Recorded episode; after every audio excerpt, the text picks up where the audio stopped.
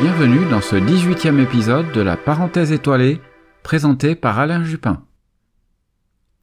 Si vous avez raté la comète Nishimura, ne pleurez pas trop vite, il y aura encore la possibilité d'observer une comète, mais aussi des étoiles filantes, et surtout deux éclipses, une de soleil et une de lune.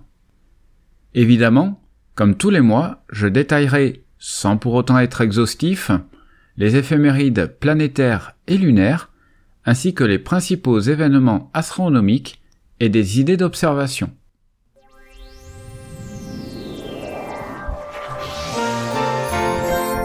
La visibilité des planètes. En ce mois d'octobre, le ciel nous offrira encore de très jolis balais célestes avec quasiment toutes les planètes visibles. Commençons par Mercure, qui reste observable le matin pendant les premiers jours d'octobre. Ensuite, elle sera noyée dans la clarté solaire, et ce jusqu'à la fin du mois.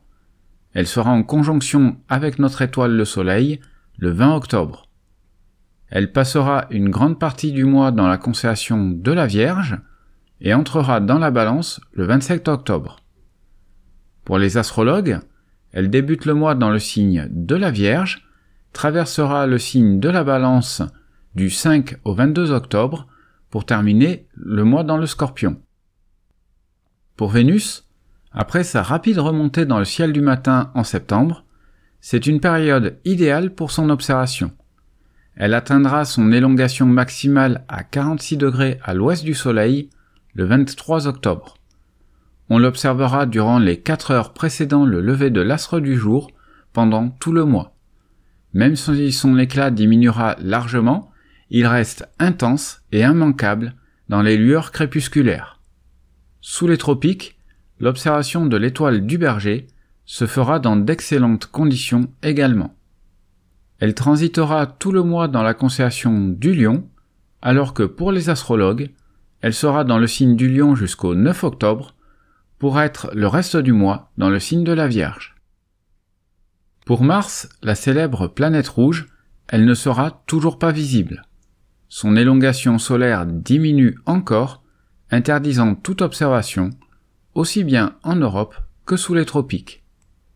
Par contre, elle sera observable du 21 octobre au 17 décembre dans le champ du coronographe Lascaux C3 de la sonde SOHO. Le lien est en description. Elle sera, durant une grande partie du mois, dans la constellation de la Vierge, avant d'entrer dans la balance le 24 octobre. En astrologie, elle débute le mois en balance pour rejoindre le signe du scorpion le 12 octobre. La géante Jupiter s'observe toujours dans d'excellentes conditions en Europe comme sous les tropiques. Elle se lève maintenant environ une heure et demie après le coucher du soleil. C'est la période idéale pour son observation, car la constellation du bélier trône haut dans le ciel en cette période automnale. Si vous avez un très bon ciel, très peu de turbulences, un instrument de très bon diamètre, réglé aux petits oignons, à très fort grossissement, vous pouvez espérer observer les satellites galiléens sous forme de petits disques. Ce n'est pas faisable pour tous, ni en tout temps, mais voilà un joli défi à réaliser. Elle sera tout le mois dans la constellation du bélier et sera rétrograde jusqu'à la fin de l'année. En astrologie, elle est tout le mois dans le signe du taureau. Pour la planète Saturne, elle s'observe en première partie de nuit car elle se couche de plus en plus tôt en fin de nuit. C'est encore une période idéale pour l'observation de ces anneaux, surtout en début de nuit, au moment où elle passe le méridien. Elle est toujours rétrograde dans la constellation du Verseau et le sera pendant tout le mois. Pour les astrologues, elle ne changera pas de signe non plus et sera dans les poissons. Uranus s'observe une grande partie de la nuit et ce jusqu'à l'aube. Bien que repérable dans des jumelles ou à l'œil nu dans un ciel bien noir, il faudra cependant un télescope pour en profiter pleinement. Pour faciliter son repérage, elle est confortablement installée entre la planète Jupiter et l'amas des Pléiades, à peu près à mi-distance. Elle franchit le méridien à plus de 60 degrés au-dessus de l'horizon en Europe. Elle est rétrograde durant tout le mois dans la constellation du Bélier et dans le signe astrologique du Taureau. Pour la plus éloignée des planètes, Neptune, située entre Saturne et Jupiter, elle s'observe de plus en plus tôt et quasiment toute la nuit. Vers minuit, elle franchit le méridien à pratiquement 40 degrés au-dessus de l'horizon en Europe. Cette lointaine planète naviguera lentement tout le mois dans la constellation et le signe des poissons, aussi bien pour les astronomes que pour les astrologues. Pour la planète naine Pluton, elle termine sa rétrogradation annuelle le 11 octobre et reprendra sa course directe sur l'écliptique dans la constellation du Sagittaire ou le signe astrologique du Capricorne. Pour rappel, elle n'est pas accessible en visuel dans la plupart des instruments d'amateurs. Toutes ces planètes orbitent autour du Soleil, qui depuis le 17 septembre traverse l'immense constellation de la Vierge. Il n'atteindra la balance que dans les dernières heures du mois, le 31 octobre à 19h universelle. Pour les astrologues, il débute le mois dans le signe de la balance et sera en scorpion à partir du 23 octobre à 16h20 universelle. Ce mois-ci, les jours raccourciront d'une heure et 32 minutes en France métropolitaine et de seulement 26 minutes aux Antilles, alors qu'ils rallongeront de 36 minutes à l'île de la Réunion. En France métropolitaine, nous bénéficierons en milieu de mois de pas tout à fait 10 heures de nuit astronomique.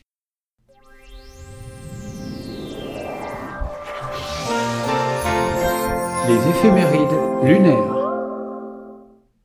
Le mois débutera avec une quasi pleine lune, et le vendredi 6 à 13h48 universel, nous serons au dernier quartier, dans la constellation des Gémeaux.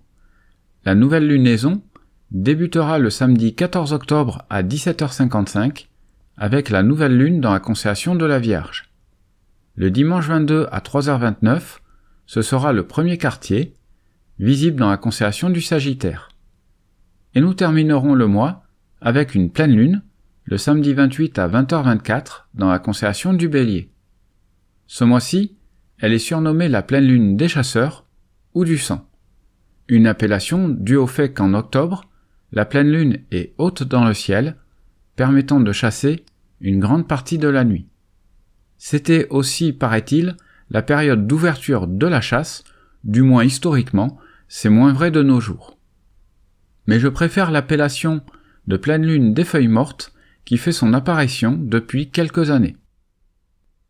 Le 14 octobre, nous aurons le droit à une éclipse annulaire de Soleil. Annulaire, car la Lune étant quasiment à son apogée, et donc au plus loin de la Terre, elle ne masquera pas l'intégralité du disque solaire. Ce sera inobservable en Europe, tout comme à La Réunion, ou en Océanie française. Par contre, les observateurs antillais pourront l'observer partiellement, environ 50% du disque solaire sera occulté par la Lune. Dans l'article complet, vous trouverez une carte de la trajectoire de l'éclipse et des liens permettant de trouver l'endroit idéal pour l'observer. Le 28 octobre, la Lune frôlera le cône d'ombre de la Terre pour une éclipse partielle de Lune et ce sera visible en intégralité depuis toute l'Europe et une très majeure partie de l'Afrique et de l'Asie. Cependant, seulement 12% du bord sud de la Lune sera rongé par l'ombre de notre planète. Le spectacle sera sublimé par l'intense éclat de la planète Jupiter, située à proximité. La Lune pénétrera dans le cône d'ombre à 21h35 heure de Paris, avec le maximum de l'éclipse se produisant à 22h15 avant que la Lune ne sorte de l'ombre à 22h52. Là encore, l'article complet donnera plus d'informations et des liens pour son observation. Pour les spécialistes, notons que la Lune sera ascendante sur son orbite jusqu'au 8 octobre, ensuite elle descendra sur son orbite et sera donc une Lune descendante jusqu'au 21 octobre. Elle croisera le plan de l'écliptique une première fois le 15 octobre, c'est le nœud descendant, et une seconde fois le 28 octobre, c'est le nœud ascendant. Vous pouvez noter que ces nœuds ascendants et descendants correspondent aux dates des deux éclipses. Le 10 octobre, la Lune sera à l'apogée, c'est-à-dire au plus loin de la Terre, à 405 525 km. À l'inverse, le 26 octobre, elle sera au périgée, à 364 872 km de nous. L'agenda du ciel. La beauté du ciel au quotidien. La station spatiale internationale sera toujours visible avec de très beaux passages dans le ciel. Elle sera visible en tout début de nuit pendant la première semaine d'octobre. Il faudra ensuite attendre la dernière décade du mois pour la revoir en toute fin de nuit. En description, vous trouverez les liens nécessaires pour suivre et observer l'ISS. Comme le mois dernier, si vous n'avez pu l'observer, vous pouvez tenter la comète 103P Hartley. Elle passera au point de son orbite le plus proche du Soleil le 12 octobre prochain. Les possesseurs d'un télescope unistellar ou d'un instrument équipé pour l'astrophotographie pourront aider la science en mesurant la magnitude de la comète et en partageant leurs résultats auprès de l'AFA, l'Association française d'astronomie. Pour en savoir plus et pour participer, vous trouverez tous les liens dans la description et l'article complet. Du 6 au 10 octobre, c'est traditionnellement la période d'activité de l'essaim météoritique des Draconides, aussi appelés Giacobinides, avec un pic d'activité le 9 octobre. Cet essaim est associé à la comète V21P Giacobini-Zinner, dont le dernier passage au Périhélie date de 2018. Cet essaim est pratiquement inexistant en temps normal, mais peut faire preuve de sursauts d'activité très importants, avec quelques centaines d'étoiles filantes par heure selon les années. Ainsi, on a observé de très beaux sursauts en 1926, 1933 et plus récemment en 2002. Mais il n'est cependant pas attendu de sursaut d'activité pour 2023. Le 10 octobre, la planète Vénus sera environ 6 degrés en dessous du croissant lunaire. C'est observable en plein jour, dans des jumelles, voire à l'œil nu, si votre ciel est suffisamment pur et limpide. Du 13 au 27 octobre, vous pouvez tenter, si vous disposez d'un ciel exemple de pollution lumineuse, de repérer la lumière zodiacale. Il s'agit d'une pâle lueur visible le matin avant l'aube en direction de l'horizon est. Elle s'étend de la Vierge et pointe vers le cancer en englobant le lion. Cette année, la lumière zodiacale sera magnifiée par la présence de Vénus, la déesse de la beauté dans la mythologie romaine. Le 21 octobre, ce sera le maximum de l'essaim météoritique des Orionides qui s'étend du 2 octobre au 7 novembre. Cet essaim est associé à la comète de Halley, dont le dernier passage périhélie date de février 1986. Les Orionides sont des étoiles filantes rapides et brillantes qui, dans un cas sur deux, laissent des traînées perceptibles durant quelques secondes. On peut espérer une trentaine de météores par heure dans d'excellentes conditions d'observation, puisque cette année, la Lune se couche au moment où Orion se lève. Vous l'aurez deviné, il faudra orienter votre regard essentiellement vers la majestueuse constellation d'Orion. Clôturons cet agenda avec le passage à l'heure d'hiver. En effet, le dimanche 29 octobre à 3 heures du matin, nous devrons reculer nos pendules d'une heure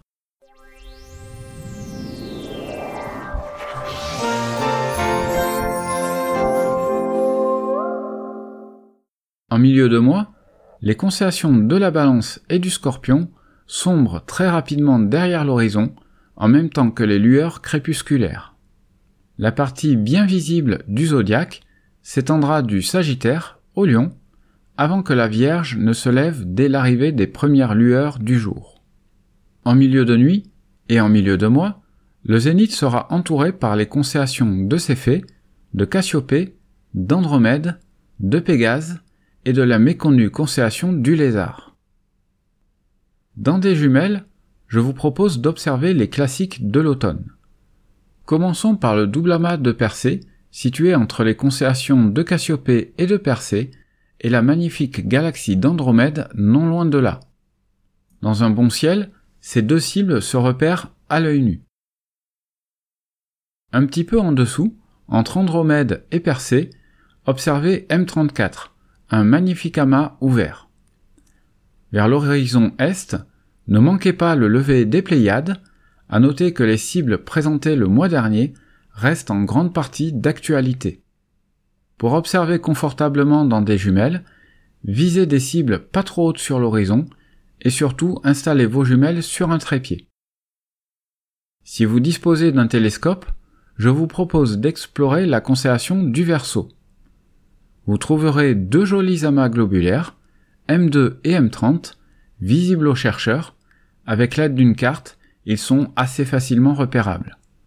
Un peu plus délicat, toujours dans le Verseau, je vous propose NGC 7293, une célèbre nébuleuse planétaire immortalisée sous toutes les coutures par de nombreux télescopes comme Hubble, Spitzer ou plus récemment le James Webb Telescope. Elle a souvent le surnom de l'œil de Dieu du fait de sa forte ressemblance avec un œil humain.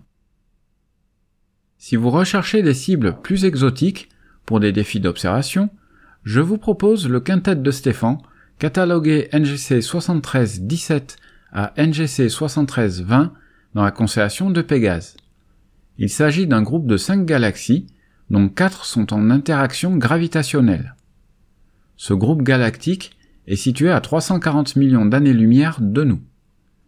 Et pour finir, dans la constellation d'Andromède se trouve la boule de neige bleue, cataloguée NGC 7662. Je précise que ces cibles sont difficiles à trouver et également à observer. Si vous avez une monture motorisée équipée d'un GoTo, vous pourrez alors vous concentrer sur l'observation.